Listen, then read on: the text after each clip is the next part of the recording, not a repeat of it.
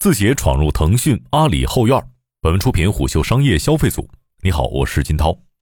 TikTok 抢滩东南亚的全面战争正式打响了。四月二十五号，继试水印度尼西亚市场之后，字节跳动终于不再掩饰对整个东南亚市场的觊觎。TikTok Shop 宣布将跨境业务拓展至泰国、马来西亚、越南以及菲律宾市场。上线初期采取了定向邀请制，主要针对两类商家：一种是已经运营了英国小店并符合要求的卖家；另一种是在东南亚其他电商平台三十天 GMV 达五千美金以上的店主。随着 TikTok 的入侵，东南亚电商版图上，腾讯持有其母公司百分之十八点七股份的虾皮、阿里控股子公司来赞达以及 GoTo 集团三足鼎立的格局或将面临洗牌。对此，星商电商马来西亚负责人廖伟军对虎嗅表示：“东南亚是继中国和印度之后，亚洲最具潜力的电商市场，所以趁着蓝海早点进入，东南亚三点五亿互联网活跃用户对电商平台绝对是一次时代机遇。”东南亚一直被比喻为中国的后花园，早一批掘金者，诸如腾讯和阿里，在二零一五年后分别扶持了当地的电商巨头虾皮和来赞达。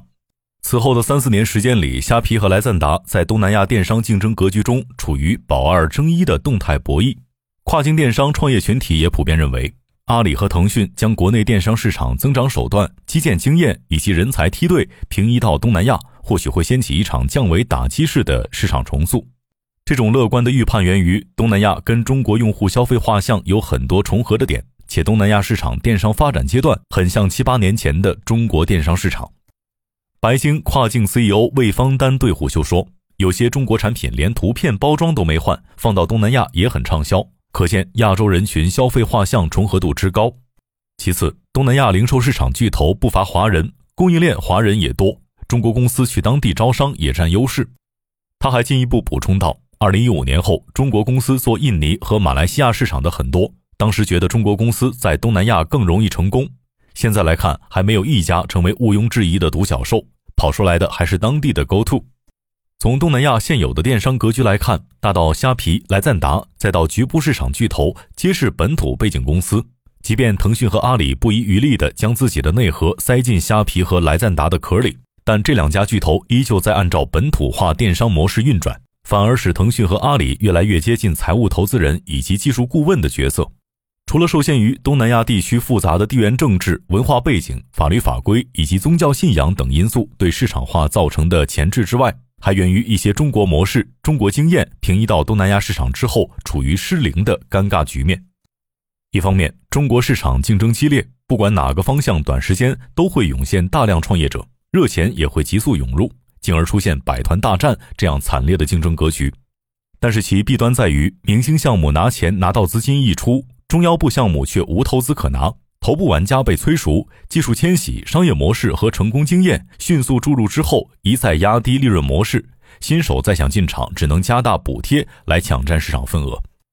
魏方丹分析说，东南亚本土创业项目生长速度相对正常，资金也没有国内这样的快进快出，加之整个东南亚市场格局又非常散，所以不会出现某个赛道火了之后就卷到出现百团大战的情况。所以，这些慢慢跑出来的公司的盈利能力都还不错。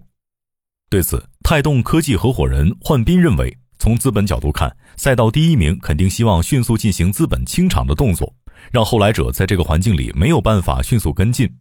不过，他认为中国的巨头们除了进行资本注入外，更大的价值在于技术扶持。另一方面，高增长过后，投资人发现没有达到预期资金后，也会快速撤离，进而使整个行业停滞。明星项目通过催熟挤死很多项目，项目之间又缺乏良性竞争，赛道很容易陷入速生速死的狂热周期。化名为马田的星商电商国际业务总监对胡秀表示：“中国巨头之所以在东南亚受到钳制，很大程度上源于该地区至今依旧处于高度分散状态，国家之间处于不同市场阶段，每换一个市场要再重新建设一遍，投资回报率远低于国内市场。况且，除新加坡外，东南亚其他国家互联网生态并不是那么成熟，诸如越南、柬埔寨、缅甸这些国家互联网人才匮乏，缺乏一个完整的互联网生态。这对于一家公司来说，如何布局是很有挑战的一件事儿。所以，巨头们只能将出海的前哨设立在新加坡或者是人口比较多的印尼市场。其次，不难发现的是，这些本土巨头的创始人很多都是在美国读书留学，然后拿到投资之后，复制中国电商模式，才最终脱颖而出的。反观中国巨头，虽然有增长优势、资本优势以及人效优势，但本土化生存能力却被甩开了差距。一方面，中国团队面临东南亚全新的营商生态，不可避免会遇到一些文化政策上的挑战。魏方丹对虎嗅说：“最近 GoTo 某一轮投资方找到我们，想趁上市做一轮传播。聊下来发现，当地给 GoTo 提供了很多扶持，比如政策、知识产权、法规和财务等等，这些助力是中国公司不具备的。此外，东南亚比中国人更了解本地市场，包括社会关系和社会渠道等等，他们能避免摩擦，更快地推进业务。”另一方面，在本土化运营层面，中国团队会频繁更换管理层。此前有报道称，阿里从中国派遣的高层因为无法融入来赞达，又被调回国内，以至于出现五年更换四次 CEO 的情况。而东南亚本土企业团队稳定性更强，经营更稳健，波动小，反而容易跑出来。不过，马田认为，东南亚的电商市场还在不断成长，很多中国电商模式并未在东南亚市场普及。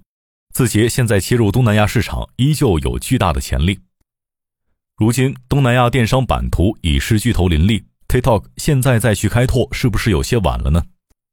首先，东南亚电商基本过了跑马圈地和低成本买量获客的红利期，虾皮与来赞达的动态平衡由此打破。二零一九年后，虾皮基于 C to C 理念，在大量补贴和本土化运营策略下，渐渐与来赞达拉开身位。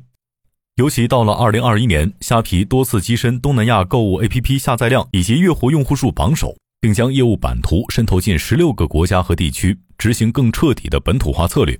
本土化包括搭建本地化团队、设计本地化 APP 以及策划本地化营销。例如，虾皮向马来西亚扩张时，不仅推出斋月生活用品专区，还在应用内开放了祈祷闹铃提醒以及线上古兰经阅读和斋月红包分享等功能。魏方丹分析认为，虾皮类似于拼多多的定位，平台出单均价低，而来赞达偏零售，类似天猫，所以虾皮价格更低，但来赞达更有品牌价值。至少目前，虾皮模式在价格上更符合当地消费需求，但从更长远的生意角度看，电商最终都会往更高质量走。据公布的二零二零年东南亚电商平台数据显示，虾皮移动端以全市场第一的排名，稳居东南亚购物类 APP 冠军。网页端则以二点七亿月访问量蝉联流量最高电商平台。不过，字节的底气在于，首先其先在东南亚最大市场印度尼西亚站稳了脚跟。印尼以二点六亿人口成为东南亚第一人口大国，TikTok 在该地区月活约为七千五百万。去年二月，TikTok 率先在印度灰度测试小店功能，最初销售榜单多以方便面和化妆刷等廉价商品为主。字节跳动之所以选择印尼作为跳板，可能源于以下几个原因：一方面，当下国内电商市场竞争激烈，流量成本高企；而东南亚约六点五亿人口，其中四点二亿为四十岁以下年轻人，而且接下来很长一段时间，该地区将处于战略转型上升期，会形成更大规模的消费市场。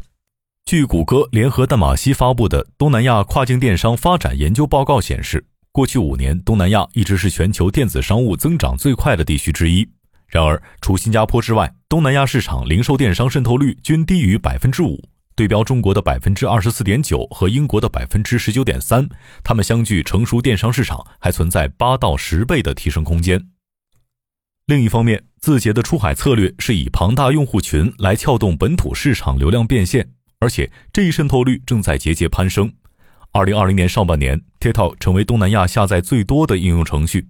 二零二一年，TikTok 在东南亚新增互联网用户四千万，用户注册总数达到四点四亿，约占六国人口总数的百分之七十五。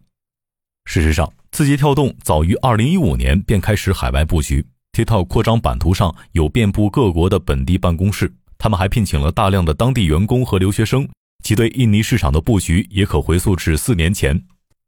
一位跨境电商从业者对虎嗅表示：“TikTok 与虾皮在管理风格上都愿意充分放权给本土团队，进入新市场会策划很多活动，并擅长利用本土化运营拉新。”焕斌也十分认同字节的出海本土化策略。他说：“跟 TikTok 负责出海业务的同学聊天，TikTok 的同学说，一份东南亚周报或月报里可能会出现十几种语言，这意味着沟通成本和运营成本的上升。”但能极大提升本土化运营效率以及响应速度，尤其对地缘政治和宗教文化等复杂问题的弹性应对。与虾皮和来赞达这样的纯交易电商平台不同，TikTok Shop 通过内容引流，再以短视频或直播形式触达用户，完成销售。从做平台的角度来看，过往商家愿意向虾皮和亚马逊迁移是基于平台红利，如今 TikTok 正在创造新的市场增量和平台红利，因此商家迁移也变得水到渠成。此前，白金跨境获取信息称，因为苹果 iOS 隐私政策的变化，脸书广告价格飞涨。两年内，广告成本能达到从前的三倍，也就是说，脸书平台上覆盖到一千个用户的费用从六美金增长到了大约十八美金。因此，一些直接面向消费者的品牌，为了降低营销成本，或许会选择将阵地向着 TikTok 转移。这在一定程度上会倒逼渠道格局的重塑，可能会让整个区域市场战局发生巨大的变化。更进一步说，TikTok 找到了重塑兴趣图谱的捷径。在其从年轻人向泛人群渗透的过程中，它的用户规模、变现能力及影响力正无限趋近于短视频时代规则制定者的角色。毕竟，对商家而言，有货、有用户，并且启动成本低，大概率能赚钱，这样的平台就是增量红利。其次，一五年到一六年，亚马逊掀起全球开店潮，从北美、德国再到英国，一个站点一个站点的开拓，等于从高维度账号向其他小维度账号去覆盖。如今，TikTok 正在复制这一路径，只不过 TikTok 是通过对屏幕使用时长的争夺，间接蚕食掉虾皮和来赞达的电商业务增长。马田说道：“TikTok 是一个天然流量平台，与电商平台不同，长期来看，将流量转化为销量是成立的模式，就如同脸书将流量转化成广告一样，TikTok 只需要考虑如何将流量与货结合就行。另外，越来越多的卖家在积极拥抱 TikTok，比如去年印尼市场增长很快。”卖家赚到钱，很容易吸引周边卖家也去尝试。不过，TikTok 短期内要突破的困难也不少。即便其对全球市场渗透比较成功，流量优势正不断拉长用户时长，但娱乐流量转化成电商流量并不容易。况且，与抖音电商在国内发展的确定性相比，TikTok 要在一个充斥着复杂地缘政治、巨大文化差异以及各异监管制度的市场实现本地化运营，难度不小。马田认为，在战略上，TikTok 可能并未完全想明白该怎么划定行军路线。放开的几个国家都是比较重要的市场，接下来如何全球化布局才是重点。至少目前直播电商模式还没那么成熟，东南亚能否跑通有很多不确定因素。这种担忧并非没有道理。TikTok 希望通过销量去验证选品逻辑，并同步培养运营和供应链的理解。但其在算法以及内容方面的优势，并不一定对跨境电商有加持作用。对此，魏方丹认为，从竞争格局来看，短期内传统的搜索流量依旧会占据市场主流，而内容流量入口会变成一个很大的补充。TikTok 带来的市场增量，更大的价值在于带动电商产业上下游发展，使本地生态竞争更活跃。商业洞听是虎嗅推出的一档音频节目，精选虎嗅耐听的文章，分享有洞见的商业故事。我是金涛，下期见。